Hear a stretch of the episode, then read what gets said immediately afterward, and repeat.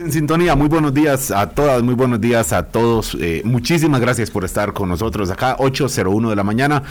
Este servidor Álvaro Murillo está muy agradecido con, ustedes por la compañía en estos días, además en donde no ha estado nuestra directora eh, Vilma Ibarra. Estoy muy agradecido con los invitados, como lo estoy también con don Rotzai Rosales, eh, politólogo, doctor, eh, director del Observatorio de la Política Nacional o coordinador, me dirá usted, coordinador del Observatorio en la Universidad de Costa Rica, uno de las, de las voces que le ha dado seguimiento, nos ha ayudado a entender, a explicar, a dimensionar la campaña electoral, que ahora sí tiene números contundentes, ya no hablamos de encuestas, o sí hablaremos luego, pero para efectos de explicación los resultados son claritos. Cinco puntos de ventaja don Rodrigo Chávez sobre don José María Figueres, el expresidente Figueres, el Partido de Liberación Nacional, más bien, vuelve a perder unas elecciones y don Rodrigo Chávez, a pesar de los cuestionamientos, a pesar de las dudas, a pesar de los temores que genera una parte de, en una parte de la población, se impone con un bueno, con más de un millón de votos, con una distribución que ahora es objeto de análisis. Será, por supuesto, eh, quiénes votaron por él, por qué, cómo. Y bueno, eh, entonces nos obligamos a, bueno, a, ver el resultado de la, mm, que, que hará eh, que se instale un nuevo gobierno a partir del próximo 8 de mayo. ¿En qué términos? ¿Cómo? Bueno, ahora empiezan otras discusiones, entonces vamos a tratar de ordenar un poco la, la conversación con Don pero primero quiero saludarlo. Y de nuevo, de verdad, y agradecerle no solo por estar hoy aquí, sino por la, el aporte que la, que la academia, que la Universidad de Costa Rica, eh, en su persona, pero también en otros colegas suyos profesionales, han hecho para entender esta campaña electoral y van a seguir haciendo en este medio, pero también en otros también.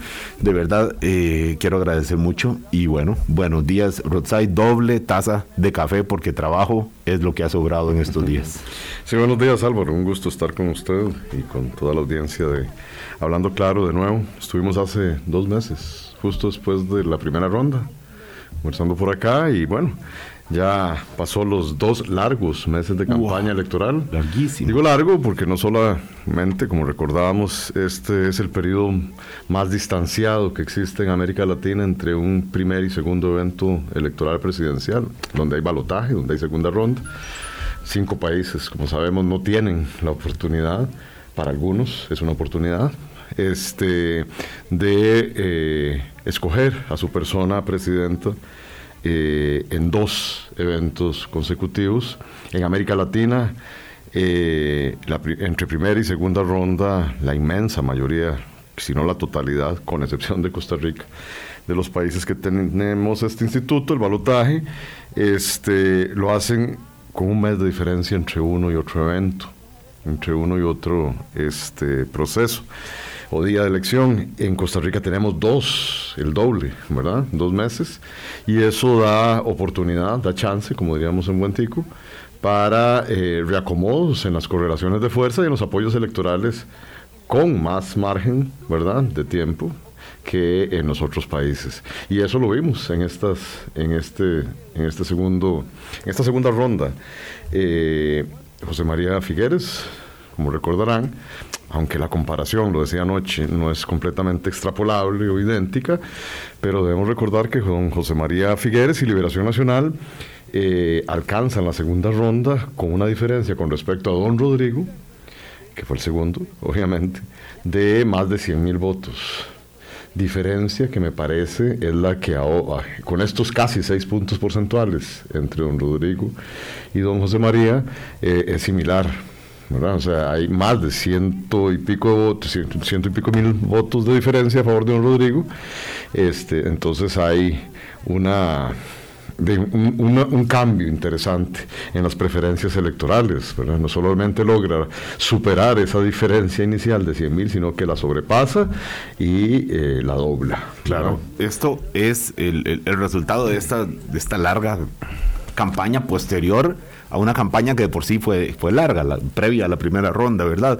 Digo, esta larga campaña de estos dos meses, en donde por supuesto estábamos todos muy atentos a las encuestas de mayor credibilidad. eh, y veíamos este comportamiento, una mm, ventaja importante que tenía, eh, o amplia que tenía don Rodrigo Chávez al principio, cómo se fue eh, reduciendo y la pregunta de si, si se iba a reducir tanto como para revertirse esa posición que tenía en el primer lugar. Bueno, ya ahora, después de saber que durante la última semana prácticamente no se pudieron aplicar encuestas, saber que la población que se declaraba indecisa se volcó, bueno, aparentemente eh, de una manera que no, evidentemente, más bien no aparentemente, que no benefició a don José María Figueres como esperaban algunas eh, personas de, su equipo que decían que estos indecisos podían finalmente decantarse por esta posición. Vamos a, eh, tal vez, porque es tanto que hablar, es tanto que explicar a ordenar un, poquito así como, como en, sencillo, en esquematizar. Primero, la jornada electoral. Ayer, lo que usted pudo ver, pues yo también hice un recorrido y se veía ciertamente lentitud, eh, como que uno olía abstencionismo, a ese resultado que ya luego conocimos en la noche, olía abstencionismo, que además el indicador de la primera vuelta era inequívoco también. Eh, entonces la jornada electoral número uno, el resultado y luego el discurso que da, que me parece que es la noticia. Esa, yo me atrevería a titular que el candidato sorpresa de la primera vuelta da un discurso sorpresa al ganar la segunda vuelta. Sorpresa porque obviamente es un, tono radicalmente diferente al que le permitió obtener ese triunfo, que le permitió dar ese discurso de triunfador. Pero vamos a ordenar entonces. Mm. La jornada electoral ayer, lo que, lo que vimos, Rotzai, la gente, pues el abstencionismo eh, eh, está ahí, la apatía, todo este antecedente de esta campaña pesada, larga, eh, dura, hostil, claramente no atractiva.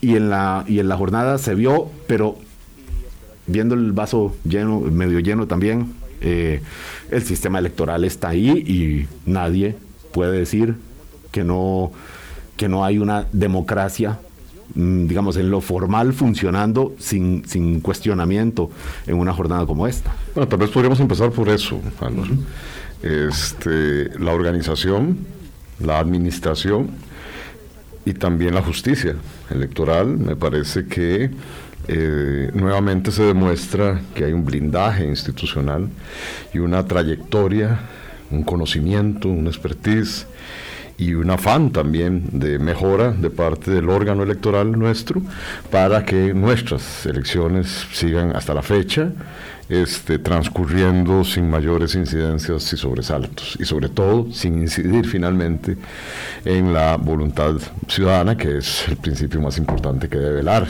un organismo electoral en una democracia como la nuestra. Entonces por esa parte eh, celebramos otra vez la realización de unos comicios electorales eh, que con toda la complejidad que suponía también o que supuso la primera ronda, eh, ya después se analizará con más detalle, acordémonos con una renuncia eh, del presidente del organismo electoral que durante durante prácticamente todo el siglo XXI tuvo a su cargo, ¿verdad?, la realización de estos. Eh, eso se modificó también con los 25 o 27 candidaturas que originalmente eran y la complejidad que eso suponía, etcétera, etcétera. Creo que el proceso este, se llevó nuevamente las Palmas y las misiones de observación o los informes de las misiones de observación internacional y nacional también, eh, creo que lo van a corroborar. Y, sin incidentes, sin desórdenes en la, en la elección, que parece como un lugar común decir, bueno, no hubo disturbios o no hubo eh, incidentes mm, eh, pues de considerar durante la jornada electoral, es, esto es ya una, norma en Costa Rica, siempre lo damos por sentado, pero considerando el grado de hostilidad, de crispación que alcanzó el debate, la discusión, no dejaba de ser mm, como una como, como, como un, punto de atención a ver si ocurría de repente, no sé, algún enfrentamiento entre dos, grupos de simpatizantes o cosas de estas, y, no fue así, y eso soy el primero en celebrarlo. Sí, bueno, yo creo que eso eh, prácticamente, y cada, cada vez se, se digamos, se, se comprueba eso, y es el alto espíritu de civismo y de resolución relativamente pacífica de los conflictos que estamos habituados a ejecutar en este país. Forma ya parte casi de nuestro ADN el rechazo a toda forma este, explícita de, violencia. Sabemos que hay otro tipo de violencia que también habrá que combatir. Pero bueno, esa, esa violencia directa, el uso de la fuerza, el dirimir diferencias o disputas a partir de ella, de la fuerza, creo que está en el, muy enquistado en el imaginario colectivo del costarricense, su sistema de valores y pues evidentemente por más eh, polarizada que estuviese la discusión y álgida y agrias las, las acusaciones hasta en tono personal, ¿verdad? Como fue la característica, pues la verdad, sinceramente, Álvaro, yo no temía que eso, que eso fuera a suceder, pero eso nos lleva también al segundo punto y que tiene que ver con la participación o no participación, el abstencionismo, que era lo que usted preguntaba. Vamos a este, a, este paso. Entonces, ya dando un check, una palometa y exitosa al tribunal y a la organización electoral por lo de ayer. Y a los electores. y en primera instancia, no, por, supuesto, entonces pasamos a ese otro, al quien es verdaderamente. Recordemos que hay tres grandes eh, eh, actores del proceso electoral, ¿verdad? Los partidos políticos, que en el caso nuestro tienen el monopolio de la representación, o sea, solo ellos pueden participar en elecciones en el caso de Costa Rica. Eh, entonces son el primer actor importante, el segundo actor importante, no estoy estableciendo ningún orden, estoy diciendo cuáles son los tres. Este es el organismo electoral o los organismos electorales en aquellos países donde hay más de uno, en el caso nuestro hay uno solo. Y el tercer por eso digo, no estoy estableciendo ningún orden de prioridad, pero más importante actor somos todos nosotras, las personas ciudadanas de una democracia electoral como la nuestra. Somos las personas ciudadanas, las personas electoras, verdaderamente los actores más, y, actrices, actores diría ahora, ¿no? este, más importantes, más importantes del proceso. O no, porque ahí está el otro punto. Y bueno, aquí pasamos entonces ya claro, al dato de la abstención. Sí, el dato de la abstención, y por ahí, acuérdeme Álvaro, por favor, referirme también al dato de los votos nulos y votos en blanco, para hacer una reflexión al respecto. Claro pero me parece que en términos de participación, a pesar de todos los elementos como eso, que podría, usted dijo ahora, no entusiasmar a mucha gente, dado el nivel de ataques, de índole personal, los cuestionamientos de ambas personas candidatas, porque ambas personas candidatas fueron altamente cuestionadas, ¿ok? No solamente una de ellas. Este, a pesar de eso, se dio una participación que yo no celebro completamente, Álvaro, pero tampoco lamento completamente. Si nos damos, hoy, hace dos meses, cuando estaba aquí en el programa, yo sí lamentaba profundamente el nivel histórico de abstencionismo que no se daba desde 1958. ¿verdad?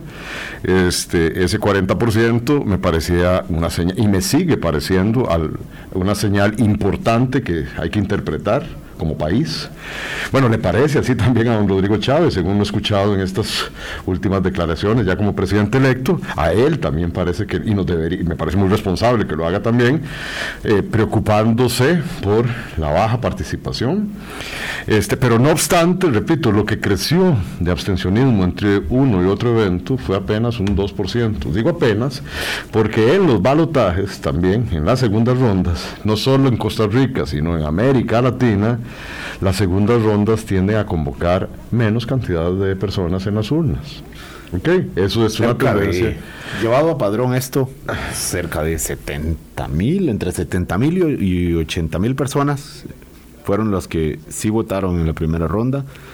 Y no, suponiendo que los que los que votaron en la, eh, todos los que votaron en esta segunda ronda también lo hicieron en la primera, porque puede ser que alguien no votó en la primera y sí en la segunda, pero bueno, esos son márgenes muy pequeñitos, pero en términos generales la diferencia son cerca de, me parece que 70 y resto de mil, 80 mil personas que votaron eh, menos en esta en este balotaje de ayer en relación con el 6 de Apenas, apenas, bueno, y eso a mí realmente, repito, no es que me alegra, yo quisiera que la participación fuese del 90, 100%, pero bueno, este, realmente creció muy poco el abstencionismo entre una y, el, y el, otro. es que como tenemos el antecedente de hace cuatro años, cuando más bien participó más personas en la segunda ronda que en la primera, de parte de las preguntas que quedaban Rotzai era... Sí, pero eso es atípico. Sí, o sea, eso fue la anomalía. Sí, la, regla la, anomalía, la regla es esta, exactamente. Claro.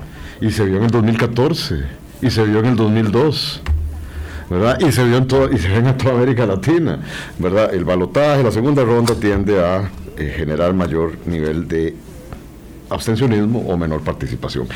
Aquí solo creció un 2%, hay que poner atención a eso porque también la participación o no, la participación o el abstencionismo no es un dato que es conveniente que veamos eh, en bruto, ¿verdad? Y en su totalidad. Hay que desgranarlo, hay que verlo con muchísimo detalle para encontrar las diferencias, y ahí voy ya a una reflexión más de tipo, pues, por supuesto, sociológica o, sociopolítica, para encontrar ahí también las diferencias de países que tenemos al interno de esto que llamamos Costa Rica.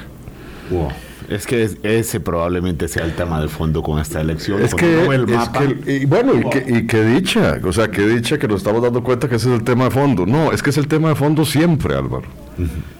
La democracia, el evento electoral sin elecciones competitivas, libres, transparentes, observables, etcétera, certificadas como pruebas, sin elecciones, con esas, con esas características, no hay democracia como sabemos que sin partidos o que este, en ausencia de partidos políticos tampoco hay democracia funcionando. Así como sabemos esas cosas elementales y básicas del procedimiento democrático, eh, la verdadera discusión sobre la democracia ya no solo se remite a elegir o ser electo, a los derechos políticos básicos, sino a los resultados que el ejercicio democrático a partir de los representantes nombrados en el legislativo, en los distintos poderes y en sus políticas públicas, eh, la democracia, a partir de eso, es que puede ser valorada como relevante o no, Álvaro. Y eso es lo que puede estar pasando en muchas zonas de este país, olvidadas por el sistema de partidos políticos nacional, por los principales tomadores de decisiones y por los gobernantes de este país durante muchas décadas esas zonas olvidadas, que son grandes espacios territoriales y poblacionales, dicho sea de paso, este, están participando menos. Claro. Y, tienen y tiene sentido entender por qué participan menos. Si para ellos, participando o no el resultado de su vida cotidiana, lo que ellos puedan vivir como experiencia en oportunidades de trabajo, en educación, en desarrollo humano en general, es mínimo independientemente de que voten o no. Y eso hay que decirlo sin ningún empacho. y, para, y así deberíamos entender la política. por supuesto que hay que sentirse muy satisfecho del procedimiento electoral, de la, de, de que ya es, elegimos al 40, ¿qué? 49 mandatario, ¿verdad? Que desde 1948 esta es la poliarquía en América Latina más estable, etcétera. Todo eso celebrémoslo, por supuesto. Pero reflexionemos y pensemos en los eventos electorales como un medio. Claro, es que esto que dice usted, eh, se refleja fácil, me parece que cualquier radio escucha que vea los números dirá, bueno, es que, claro, e, este triunfo de Rodrigo Chávez, pero también la abstención, que son cosas bastante diferentes, pero finalmente pueden de, repente estar alimentadas por fuentes similares, que es el rechazo a la política tradicional. Habrá quien creyó que don Rodrigo era la, alternativa ante la política tradicional o, el sistema político y habrá quien consideró que más bien no votar era la forma de, contestar a eso. Bueno, a eso a esa otra parte. A quienes no votaron, a quienes se abstuvieron, pero también a quienes lo hicieron nulo, pero sobre todo, a quienes hicieron en blanco, pero sobre todo nulo, Álvaro. Eh, nuestro régimen electoral, nuestro marco institucional, jurídico, considera que los votos nulos y los votos en blanco no son votos válidamente emitidos. Yo siempre he discrepado de eso. Y en otros países se interpreta también de manera distinta. Por ejemplo, en otros países consideran que tanto en blanco como nulo es una forma de expresión de algo de parte de la ciudadanía, de algo, de algo de su voluntad, que tiene que ver con su voluntad, ¿verdad? Eh, quien toma el esfuerzo, ah, quitando los errores este, involuntarios o técnicos que hacen que se anule el voto, por ejemplo. Sí, un error de alguien que marcó, exacto, que esos son incidentes mínimos, ínfimos, ¿verdad? Este, pero quienes van o vamos a las urnas, como ayer, y ponemos, no nos gusta ninguno de los dos candidatos, eh, ninguno de los dos me representa, eh, mm, pongo, como digo yo, de manera lúdica, la foto de mi hermanito menor o de mi perrito y voto por él, etcétera. De alguna forma me estoy manifestando con respecto al proceso electoral de manera singular, pero también a nuestro sistema político. Y hay 4.000 si mal no recuerdo el dato, entre los tres, eh, perdón, hay casi 4%, 38 mil y pico de votos nulos, más 7 mil y pico de votos blancos, casi un 4% de los votos que se, que se efectuaron, a mi juicio, que son válidos, pero que no se, no se cuentan. Que no se cuentan dentro de nuestra interpretación de marco jurídico. Este, hay un 4%. Pero, de, de, expresión ciudadana ahí que también hay que considerar. Déjeme mencionar el dato en absoluto el corte que estoy viendo acá, ya con el 98% de las juntas procesadas, es 50.860 votos en, sumados entre nulos y blancos. eso es casi un 5%.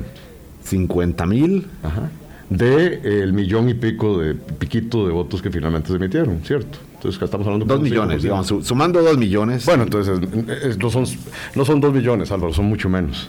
Sí, bueno, digamos, millón cien o casi de don Rodrigo y, ochocientos y, pico de mil. Dos millones, entonces. Sí. Podría, podríamos considerar que sumamos esto y que, y que, que tendremos 3% de votos. 2,5% bueno, bueno, de eso. Bueno. Ok, eso nos dice también cosas, ¿verdad? Eso nos tiene que decir también cosas este, de esa voluntad no explícita, ¿verdad? De votos que algunas personas decidieron ir, o sea, participar, no ser abstencionistas, ¿verdad? Pero expresar su voluntad de esa manera. Pero que lo expresaron ya en la primera ronda, Rutsai, porque igual, por supuesto que en esta ocasión estaba más claro de la idea esta de ninguno de ellos dos me representa. Ajá y, eh, pero también cuando había 25 opciones, una buena parte de la población dijo es que ninguna de estas 25 me representa y probablemente si hubieran sido 150 candidatos también hubieran dicho ninguno de estos 150 candidatos me representa. así es. Bueno, todas esas son reflexiones que habrá que hacer con mayor profundidad. También yo esperaría con algún entusiasmo que el CIEP de la Universidad de Costa Rica haga eh, o nos presente resultados de sus estudios de panel, ¿verdad? Que me parece son importantísimos para entender quiénes cambian sus preferencias electorales en distintos momentos de todo el proceso. Perdón, el, es el, seguimiento, son encuestas que se hacen en distintos momentos a un mismo grupo para ver cómo se fue moviendo la, la, perdón, la disposición a votar por un candidato u otro, o, que si se iba a abstener, o que si estaba indeciso, es, y permite ver un poquito la película completa y no solo la foto que suele ser la encuesta, perdón, la, la explicación. Bueno, es una buenísima explicación técnica lo que es un, estudio panel. La hemos, la hemos, tenido que ir aprendiendo dichosamente. Bueno, eso nos, eh, eso nos va a facilitar entender y estudiar con, más, con mayor detalle el por qué de esas variaciones, qué es lo que motiva o no a la persona ciudadana a hacer esos cambios. Lo que en términos globales se ha llamado la volatilidad, yo el prefiero llamar la liquidez o la, gasificación de las preferencias electorales. Eso es otra cosa que habrá que ver. Ya nos referimos a las diferencias por distribución geográfico-espacial del voto.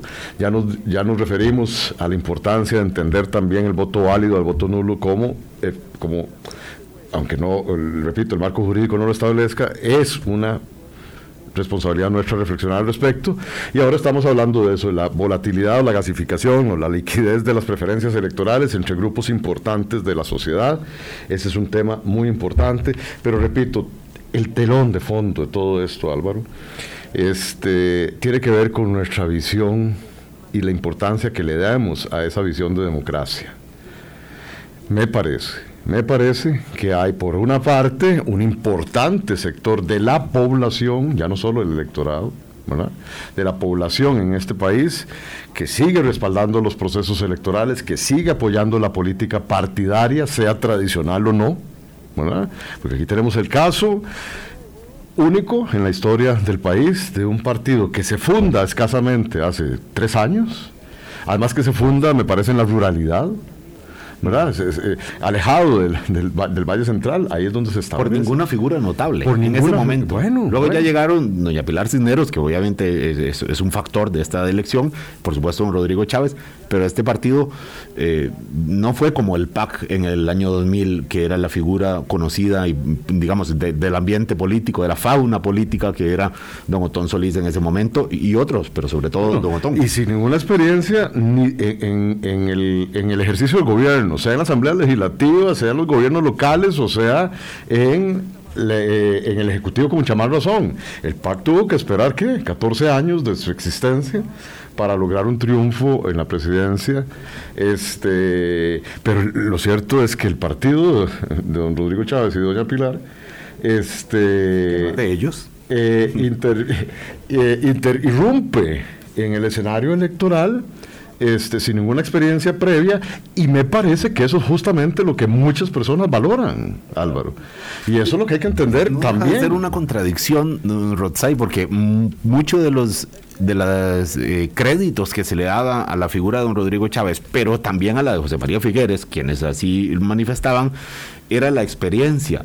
Pero sobre todo, claro, es la experiencia de el personaje, no del partido, porque este, cuanto más nuevo, y más cero kilómetros eh, sea, eh, más, más, más huela nuevo, como si fuera la gente que le gusta comprar un carro o una casa recién estrenar, ese olor a nuevo atrae el partido político, pero no necesariamente en, o, o, sí parcialmente en una figura, pero también se le acredita experiencia al candidato presidencial. Rotzai, vamos a hacer una pausa porque es que de verdad son tantos los elementos para considerar eh, en del, resultado electoral que nos vamos a pasar semanas, meses y probablemente años entendiendo este esta vuelta de rosca de la configuración política, del comportamiento del electorado que ya se ha venido manifestando hace cuatro años, hace ocho, hace, hace, doce.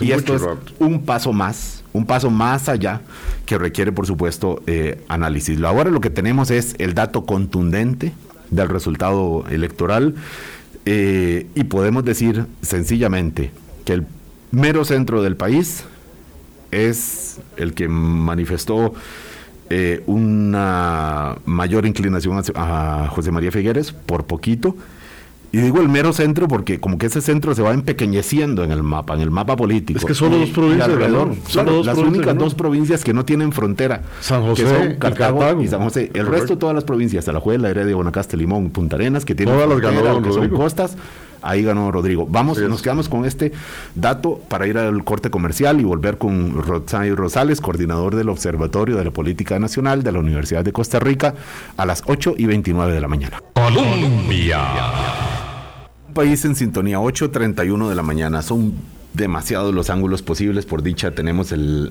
lente amplio de Don Rosay, lo cual no deja de ser un reto, porque entonces acotar eh, la conversación para este debate y aprovechar el, eh, perdón, este debate no, ya no hay más debates, tranquilos. Para esta, eh, este programa y, aprovechar el tiempo, pues mm, es, es, un reto. Vamos a ello. Don Rosay, Rodrigo Chávez ganó en cinco provincias a ver, hacemos la salvedad. La provincia es diversa, toda provincia es diversa también. Toda provincia tiene urbe, tiene zona rural, eh, y cada cantón se comporta de manera muy diferente, no por estar en una, misma provincia, no es lo mismo Zarapiquí que Santo Domingo, eh, ni es lo mismo San José Centro que Acosta, mm, ¿verdad? Entonces, pero bueno, tratando de, hacer una cierta generalización en temas de provincia, entonces son cinco provincias que favorecieron a don Rodrigo Chávez y dos que favorecieron, ciertamente por un poquito menos, a por poquito menos margen a don, José María Figueres, San José y Cartago. Cartago. Que repetimos, son las únicas dos provincias del país, tal vez a veces se nos olvida porque metemos a Heredia como parte del, del... No, no, son las únicas dos provincias del país que no tienen ningún espacio ni de frontera ni de costa, ¿verdad? que, recordemos, ni San José ni Cartago podemos ir a la playa, ni podemos cruzar a otro país, ni a Panamá ni a Nicaragua, ciertamente. Entonces, eh, en San José y Cartago es donde gana José María Figueres, pero me parece que en estos elementos hay una provincia, o quizás dos, pero vamos con la, que me parece que es más determinante en el triunfo de Rodrigo Chávez, Alajuela. Rosay, porque es una provincia grande, que ciertamente, decíamos, toda provincia es diversa también, pero expresa una, una diversidad, mundos diferentes, eh, sobre todo con una zona norte muy eh, con, dinámicas diferentes, eh, sociopolíticas, que, y una zona norte que estaba volcada. Yo fui la semana antepasada a San Carlos y ciertamente no vi una sola bandera de liberación nacional. Yo sé que este es un indicador muy del siglo pasado, pero bueno, todavía le da uno alguna pista, por lo menos en términos del entusiasmo de la gente que estaba favoreciendo a Rodrigo Chávez en la zona norte, San Carlos. Eh, bueno, los cantones aledaños, por supuesto. Entonces, uno, eh, si, uno ve en términos absolutos, en Alajuela, es donde don Rodrigo Chávez saca una ventaja de, me parece eso, es 50 mil votos aproximadamente sobre José María Figueres, que es casi la mitad de la ventaja que luego, que, ya le saca en, en el resultado total nacional. Es en esta provincia donde me parece que don Rodrigo sacó petróleo, dicho eh, de manera metafórica, por supuesto. Sí, porque tiene que ver también con, a ver, eh, eh, cada una de las siete provincias también tienen un peso eh, ponderado dentro de la totalidad del padrón electoral distinto, ¿verdad? O sea, no es lo mismo que, qué sé yo, si la distribución poblacional y, del, y del, padrón electoral fuese todavía más, más eh, desigual y heterogénea, pues no es lo mismo eh, ganar San José, ¿verdad? Que ganar solamente o exclusivamente Limón. O Punta Arenas. El tema es cómo todo eso suma a favor o en contra de alguno, porque a mí también me sorprende la enorme diferencia, no me sorprende, más, no me sorprende, la enorme diferencia que, que logra sacar este, en Limón. Limón, esa es la otra provincia que decíamos que debíamos conversar. Sí, sí, claro. Entonces, eh, date cuenta que va a depender entonces de cuánto pesa eso dentro de la, dentro del, total del padrón electoral. Claro, pero mencionamos mencionaba primero a la Juela, Rotzai, porque eh, es la segunda provincia más poblada del país. Sí, sí. Y además es una provincia que no necesariamente es la más abstencionista o ha sido la más abstencionista. Entonces de, eh, Era, era un... A ver, todo esto para decirte Álvaro, que sí coincido con vos de que ahí sacó petróleo, pero sacó petróleo en otros, en, otros, en otros territorios. Y en territorios, repito, que que entre más alejados pareciera estar de, la capital, porque hasta, hasta eso, este, va obteniendo mayores apoyos eh, don Rodrigo Chávez. Eh, la pregunta es ¿por qué otra vez? Bueno, ¿por qué? Porque justamente, justamente en esa expresión de votos a favor de don Rodrigo Chávez, hay que entender que caló el discurso de la exclusión, de la inequidad, de los privilegios, privilegios como estos, geográficos, ¿verdad? Este, de la distribución inequitativa de la pobreza y de la riqueza. Y este es un mensaje no de ahora, Álvaro. Si no lo pudieron leer los partidos tradicionales como Liberación, La Unidad, y hay que meter ahora también al PAC, ¿verdad? Claro, ocho años. Ok, claro. Este, lo está interpretando el resto de la ciudadanía, ¿verdad? Y lo está interpretando bien. La democracia tiene que generar resultados materiales sustantivos de bienestar y de desarrollo humano que no lo está generando en este país desde hace al menos 30 años, Álvaro. Por el modelo excluyente, por el modelo absolutamente desigual, que estos tres partidos y sus dirigencias, que además cambian de uno para otro rápidamente, han querido implementar en este país desde hace mucho tiempo. los partidos representados en Asamblea Legislativa, don Rotzai, Bueno, los que, los, que los que pasan las leyes, que como lo vimos en esta, en, en esta administración, en esta administración, la segunda del PAC, se articularon en torno a un proyecto común de tipo económico que produjo como consecuencia la aprobación en la Asamblea Legislativa del proyecto fiscal más regresivo que ha conocido este país y es el que tenemos ahora encima, con la aprobación de esas mayorías en la Asamblea Legislativa y la oposición, si acaso, de una de esas fracciones. Pero ¿qué es el que le permite... Perdón, mientras teníamos en la calle, Álvaro, a la huelga más importante que este país también ha sufrido en los últimos 50 años. 90 días de huelga. Tres meses la gente paralizada, gran parte del sector productivo de este país paralizado. Y aquí eso se veía con naturalidad, empezando por los formadores de opinión. Pero pasa esto. El señor Rodrigo Chávez, cuando llega y es ministro de Hacienda, conecta con este mismo enfoque que eh, estaba usted comentando con, como desde una mirada crítica. Él conecta y es ministro de Hacienda, el ministro que por definición es más impopular en, un, gabinete, o debería serlo, o por lo menos así era en el pasado. Eh, él llega y, además impulsa eh, mm, nuevos proyectos fiscales en esta misma línea. y hay que recordar, el, el, impuesto que se mencionó y que luego quedó, como en una nube de quién realmente o si realmente se impulsaba para un impuesto para personas que ganaran más de medio millón de colones eh, durante el golpe de la pandemia. Eh, digo, él llega y se corresponde con este modelo, pero al mismo tiempo, año y medio después, recoge el rédito de un sector de la población molesta, no específicamente con esa reforma fiscal, porque ese es un elemento más de, muchos que ciertamente crean un enojo en una parte de la población, eh, pero lo que digo es, le dan el voto al ministro de Hacienda que, que se corresponde con ese modelo y que cuando decimos que es de alguna forma antisistema o que su discurso es anti-establishment, no no incluye el, enfoque de mercado. Él es una persona, y me, lo vi un enfoque de un medio internacional eh, de, especializado en economía que decía promercado. Él, él, o sea, él no viene a romper contra el mercado y cosas de, estas Que, que, sí han ocurrido en otros líderes eh, populistas de otros países. A ver, este siempre fue erróneo, lo dije aquí y lo dije en Zoom electoral, en Canal 13, donde usted ha estado, etcétera. Yo caractericé y diferencié a don Rodrigo Chávez del típico populista y del típico outsider. ¿Se acuerdan de eso? Sí, absolutamente. Bueno, que entonces yo me resisto a seguir pensando de que él es un anti-establishment. O sea, eso no es cierto. Y, el discurso de ahora, ya siendo presidente electo, lo ratifica. Es hasta un defensor del sistema, por lo menos de las reglas del juego democrático, por una parte. ¿verdad? Por una parte. Y por otra, está inmerso en un proceso electoral, ¿verdad? Que es absolutamente sistémico, ¿verdad? Es así como funciona la democracia.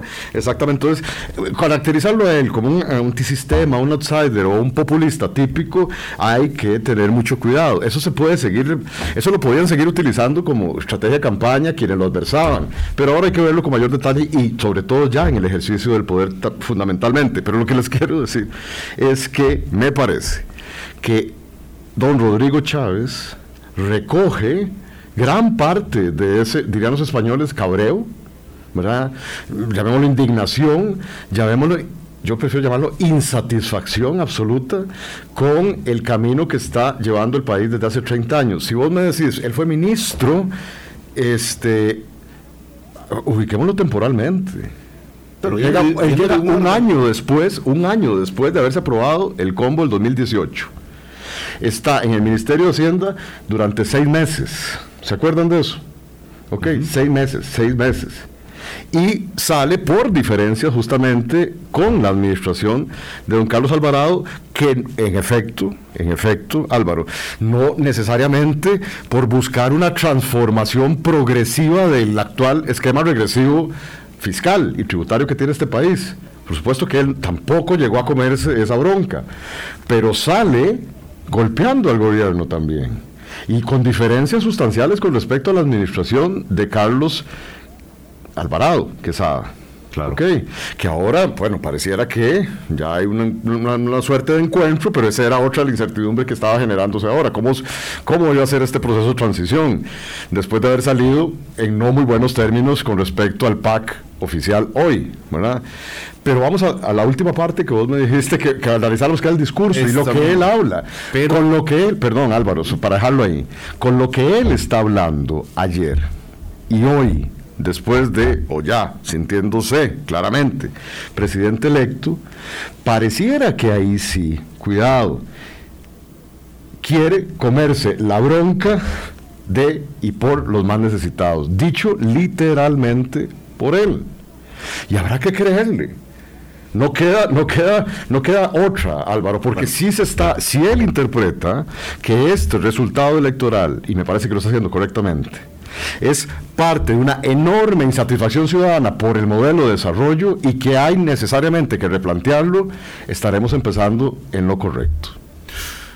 este como un punto del mensaje que dio ayer después de que don José María Figueres rápido dijo Costa Rica ya habló, el pueblo votó, felicito don Rodrigo, adelante presidente electo. Esto es el mensaje ciertamente conciliador y decíamos un, viraje, una diferencia en relación con el tipo de, de, discurso y que primó durante su campaña.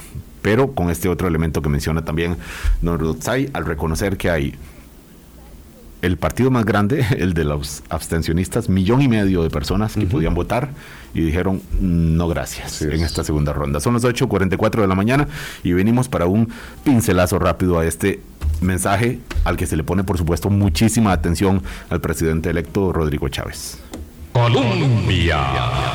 Con un país en sintonía 8.45 de la mañana. Nos quedan ya solamente 8 minutos. Eh, quisiéramos tener mucho tiempo más para explicar, para entender. Estábamos oyendo también antes de este programa a don Sergio Araya, que estaba aquí con Alan Arroyo.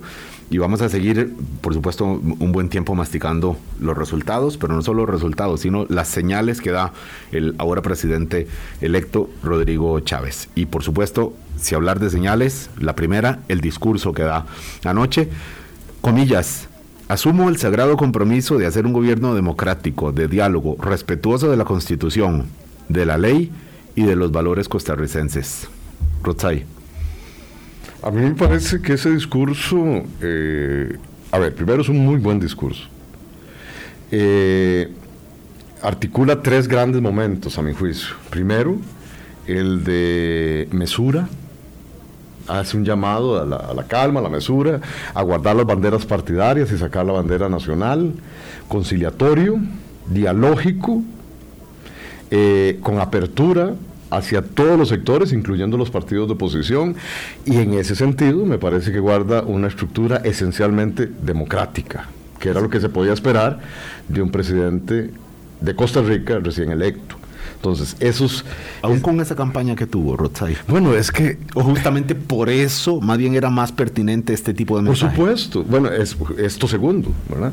Justamente por el tono que tuvo la campaña desde la primera ronda, desde la primera ronda, y sobre todo lo tremendamente... Eh, eh, ¿qué podemos decir? ruda agria, claro. agria que estuvo la confrontación en esta segunda ronda, pues yo no podía esperar menos de el, quien, cualquiera que resultara de los dos electos.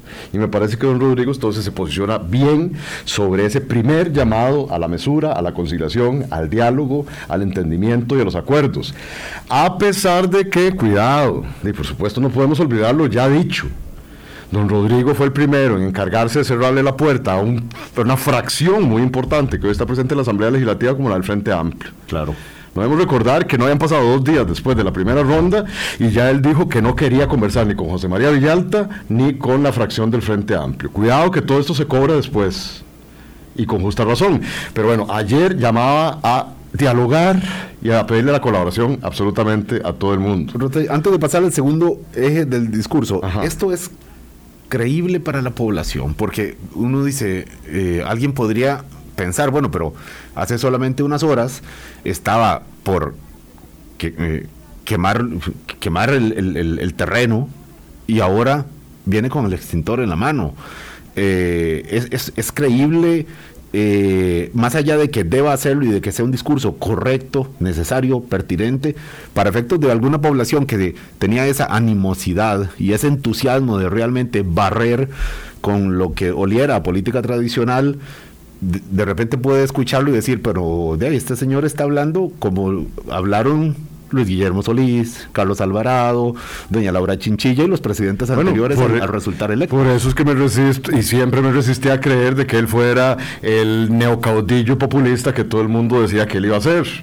Y claramente no, claramente no. Y, si alguien, parte del electorado que lo apoyó tenía esa expectativa, pues va a salir decepcionada. Pero será solo una parte del electorado. Los otros que votamos o no votamos por él y que esperamos finalmente el respeto a la institucionalidad democrática, pensamos, o yo pensaría, que inició de manera correcta. La política, por supuesto que es un acto de fe y de creencias también. Ya vimos el sustento material. Si no hay resultados materiales, no se sostiene ninguna democracia. Pero la democracia también consiste en un sistema mitológico e ideológico este, sobre el que hay que creer. Ojo, es un acto de fe. Y el primero que reconoce que es necesario recuperar la fe, lo dijo hoy en, bueno, lo voy a decir, en Repretel, en una entrevista, fue don Rodrigo Chávez. La fe en la política, no, estaba en términos religiosos. No, no, por supuesto. Claro. No, no, la fe en la democracia, la apuesta fervorosa a la democracia de los valores costarricenses. Entonces, eh, ¿Cómo se va a contrastar la validez de ese discurso eh, con los hechos, Álvaro, como se hace con cualquier otra persona, ¿verdad? Contrastando lo que dice con lo que hace. Entonces, ahí esa primera parte yo la quiero rescatar y resaltar. La segunda es el optimismo que bastante falta nos falta, uh, nos, parece que, ¿verdad? Que, es necesario que hoy tengamos ¿verdad? optimismo. Él dice que los mejores tiempos para Costa Rica empiezan ahora, que recupera el eslogan de campaña central o uno de los más importantes de José María Figueres, diciendo que Costa Rica estamos preparados para dar el gran salto. El milagro costarricense. El milagro costarricense, literalmente eh, citando. Exacto, exacto. Bueno, entonces hay optimismo, hay reconciliación, hay búsqueda de diálogo, de negociación, de apertura. Este, y, me resulta interesante también por lo, por lo que se decía, era contradictorio a él, y, pero que ayer parece, con su discurso, empezar a eh, bajar las expectativas de eso. Del, la aparente eh, estilo autoritario o eh, autosuficiencia y contrario a eso lo que hace es un llamado a la humildad. Arbitrariedad fue la y lo que hace es un llamado expreso a la humildad. Y lo dice, pido humildemente al liberacionista, a la fracción de Liberación Nacional, a José María Figueres, etcétera, pido humildemente que me ayude a el apoyo para lograr. Entonces, ahí también hay entonces optimismo, hay humildad, hay respeto a la institucionalidad. Todo esto nos hace pensar bastante bien de que debería estar y de que comienza bastante bien al menos en su narrativa y en su discurso. Y hasta sentimental se puso. Claro, con la madre. Con el llamado, sí, a la, la vocación hacia, hacia su madre. Pero de todo esto, ya hablamos detrás de la estructura básica de un discurso que me parece correcto. Muy bien escrito, porque eso sí, correcto. Puntos y comas ese discurso. Sí, sí, me parece muy bien, me parece muy bien. Repito, me parece muy bien como como recurso literario y narrativo. Habrá que contrastarlo finalmente, como todo en la vida, con los hechos. Pero de todo esto, resalto lo que me, a mí, a mí, me parece más importante desde mi posición epistémica o ideológica. Y es que él dice que asume esto con responsabilidad, ¿ok? Que él va a hacer cumplir su promesa de llevar adelante un gobierno que sea austero y transparente. Ojo, transparencia, otro valor que se le cuestionó en algún momento de la campaña. Bueno, con razones. Y él, lo dice, y él lo dice que lo va a hacer con austeridad y transparencia, pero con la obligación de gobernar por los más necesitados. Ahí está en el discurso. Por los más necesitados. Y para mí eso es lo más importante, Álvaro. Para mí, repito. Porque eso puede poner en autos y en alerta a las élites que hasta este momento, como él bien prometió en campaña, habían lucrado de los privilegios, de lo que él llama, o de su equipo, los privilegios, y que son evidentes también, de algunas personas frente a todo el resto de la mayoría de la población ciudadana costarricense, que ha visto como durante 30 años la pobreza no baja, pero no se que ha visto como las oportunidades no llegan y que tienen la esperanza, que se verá si se cumple o no, de que en efecto este sea el gobierno de lo que él dice, por los más y a favor de los más necesitados. Claro. El manejo de las expectativas no deja de ser un enorme misterio cuando dicen los más necesitados que muchos de ellos son justamente los que más se han apartado de la de las elecciones de, la, de la y con justa razón. Claro no, podría culparse uno a alguien que no tiene que comer y decirle no importa vote que eso es más importante. Así es así es. Eh, pero pero a partir de ahora, bueno, eh, analizamos apenas, bueno, ni analizamos, eh, mm, miramos, hicimos una resumida panorámica. El, el discurso, faltan nuevas entrevistas, faltan nuevos, eh, nuevos mensajes eh, y estudios que ciertamente eh, permitirán comprender un poco más el porqué de este resultado electoral que, como decíamos antes, lo decía Rutzay, esto viene, viene de un proceso. Esto no, no es un meteorito que... Una generación espontánea. y esto es una, una evolución de lo del 2014, 2018, decíamos, y el pasado, y ahora hacia adelante. Empezará con formación de, gabinete. Hoy hay una conferencia de prensa eh, hacia el mediodía, once y media de la mañana, porque también hacia afuera hay que mandar mensajes. Y ahí cuando decimos los mercados, no estamos hablando de estos mercados que pueden tratar mal a un político, sino los mercados financieros que también pues hay un, siempre una expectativa también de cuáles son las señales. Muchísimas gracias, don Rosay Rosales, por estar hoy con nosotros. Nos vamos entonces. Buen día, Rosay, hasta luego. Buen día, hasta luego. Hasta mañana a las 8. Muchas gracias. Hablando claro, hablando claro.